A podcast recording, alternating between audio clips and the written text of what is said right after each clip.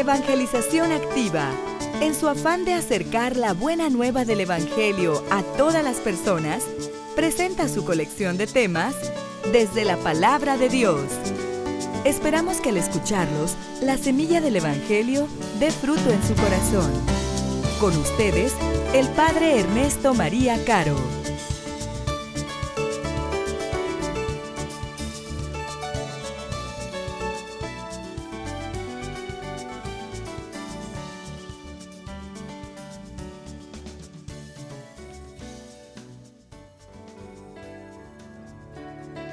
Hubo un hombre enviado por Dios que se llamaba Juan.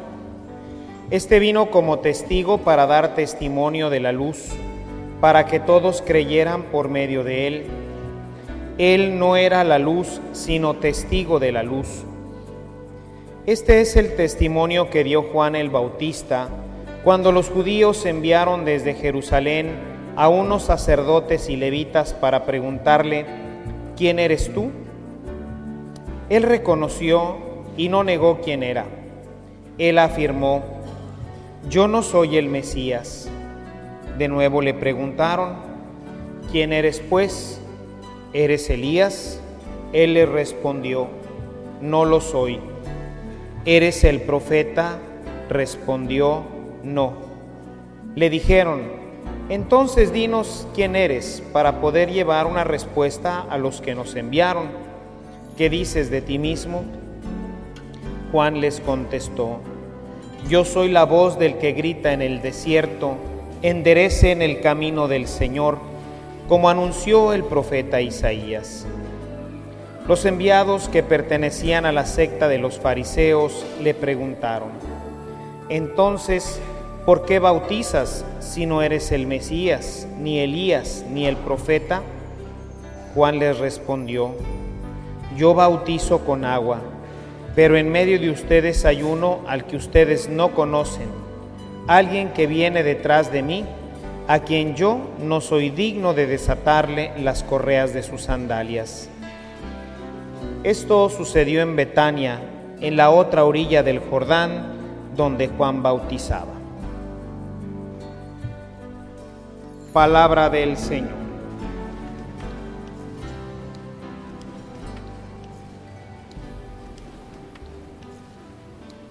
En nuestro caminar del adviento, en esta preparación que vamos haciendo tanto para la fiesta de la Navidad, para poderla celebrar gozosamente, como también esta preparación que vamos haciendo para estar listos para cuando el Señor nos llame a su casa, la liturgia nos invita ahora a detenernos un poco para meditar cuál es el sentido profundo de nuestra preparación.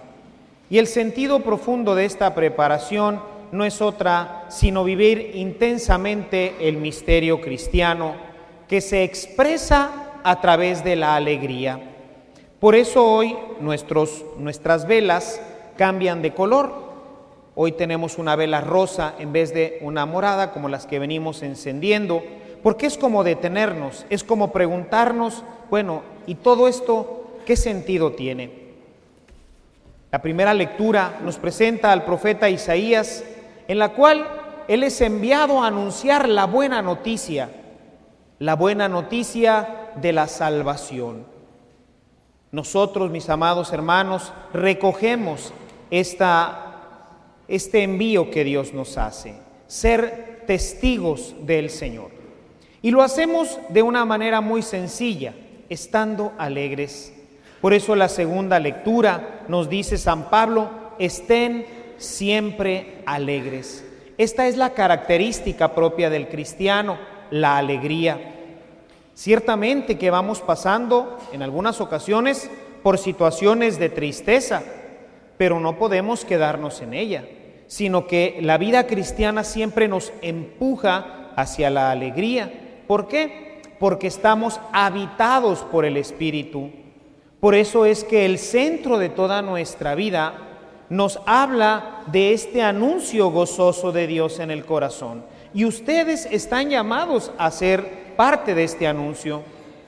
En el Evangelio escuchamos cómo Juan el Bautista dice, yo no soy la luz, Y sin embargo Jesús nos dice, ustedes son la luz, porque ahora nosotros estamos habitados por el Espíritu, porque ahora nosotros transmitimos naturalmente la alegría de Dios.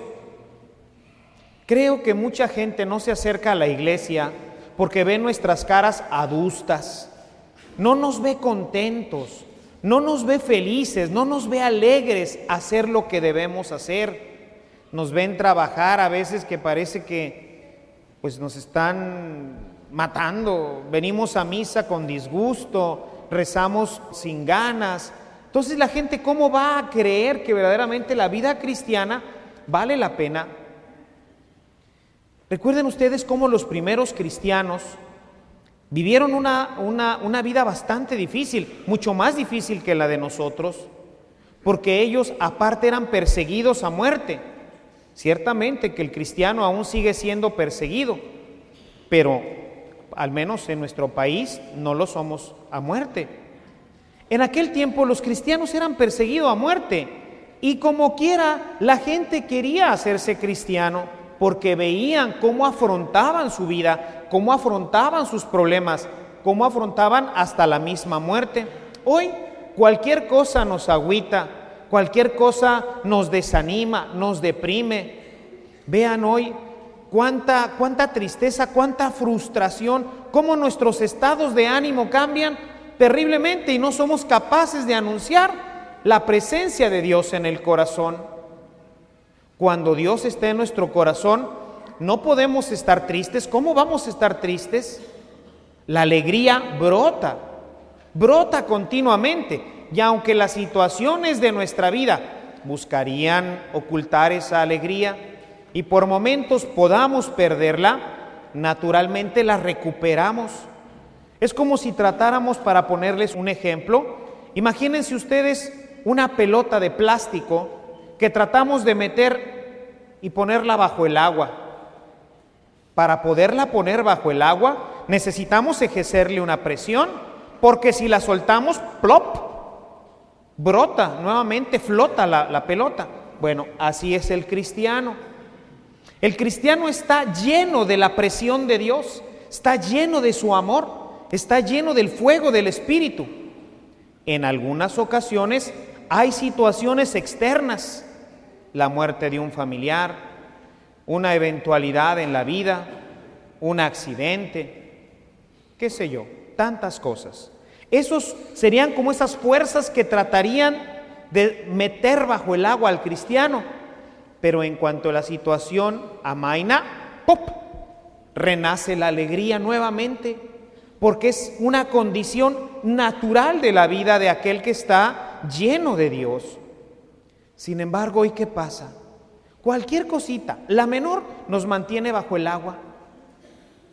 Cualquier situación desagradable en nuestra, en nuestra vida, en nuestra casa, en nuestro ambiente, nos hace perder la alegría. Hay gente que difícilmente tiene alegría, vive siempre amargado, angustiado, deprimido.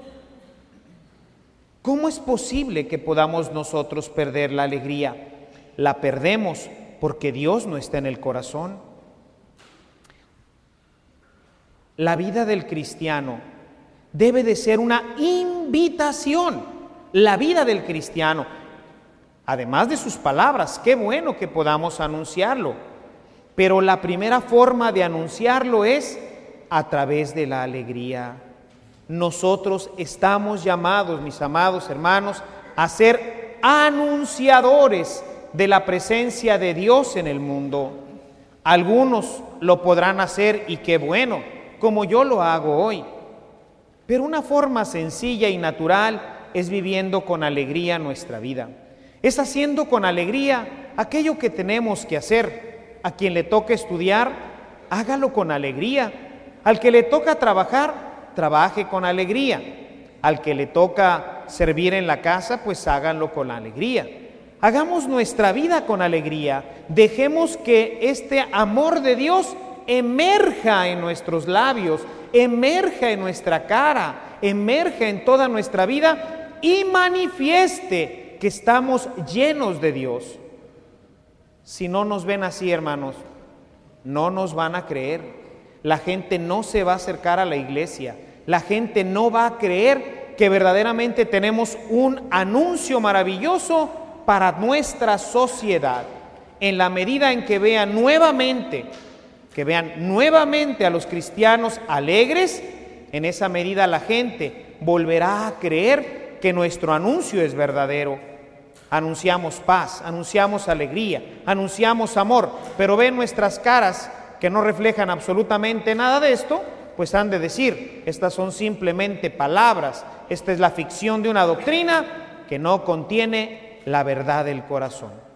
Vivamos alegremente, detengámonos en nuestro adviento y revisemos si nuestros elementos con los que estamos preparando la venida de Cristo verdaderamente están ejerciendo en nosotros esa fuerza que levante esta burbuja y nos vuelva a poner a flote, nos vuelva a mostrar ante los demás como auténticos cristianos.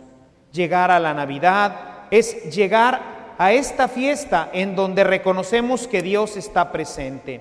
Y la alegría de la Navidad tiene que ser algo perenne, no basado en foquitos, no basado en regalitos, no basado en cenitas, no basado en nada exterior, porque el día 26 se acaba todo. Y si la alegría cristiana no está presente, pues entonces habremos tenido una fiesta muy bonita, pero nuevamente regresaremos a la situación en la que siempre hemos estado. Si es la de alegría, felicidades, qué bueno, seremos anunciadores de Dios. Pero si no lo es, regresaremos a esta situación. La gente no creerá y todo nuestro esfuerzo por llevar a Dios a los corazones de los demás se verá frustrada en una cara adusta, en una vida que no manifiesta la presencia amorosa de Dios.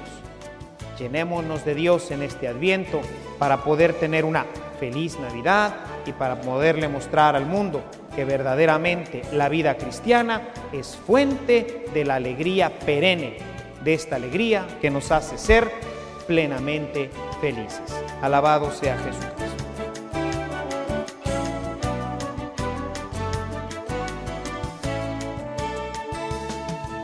Si esta reflexión ha sido de utilidad para su vida espiritual, le invitamos a visitar nuestra página en internet www.evangelizacion.org.mx, en donde encontrará otros temas que seguramente continuarán produciendo fruto en usted.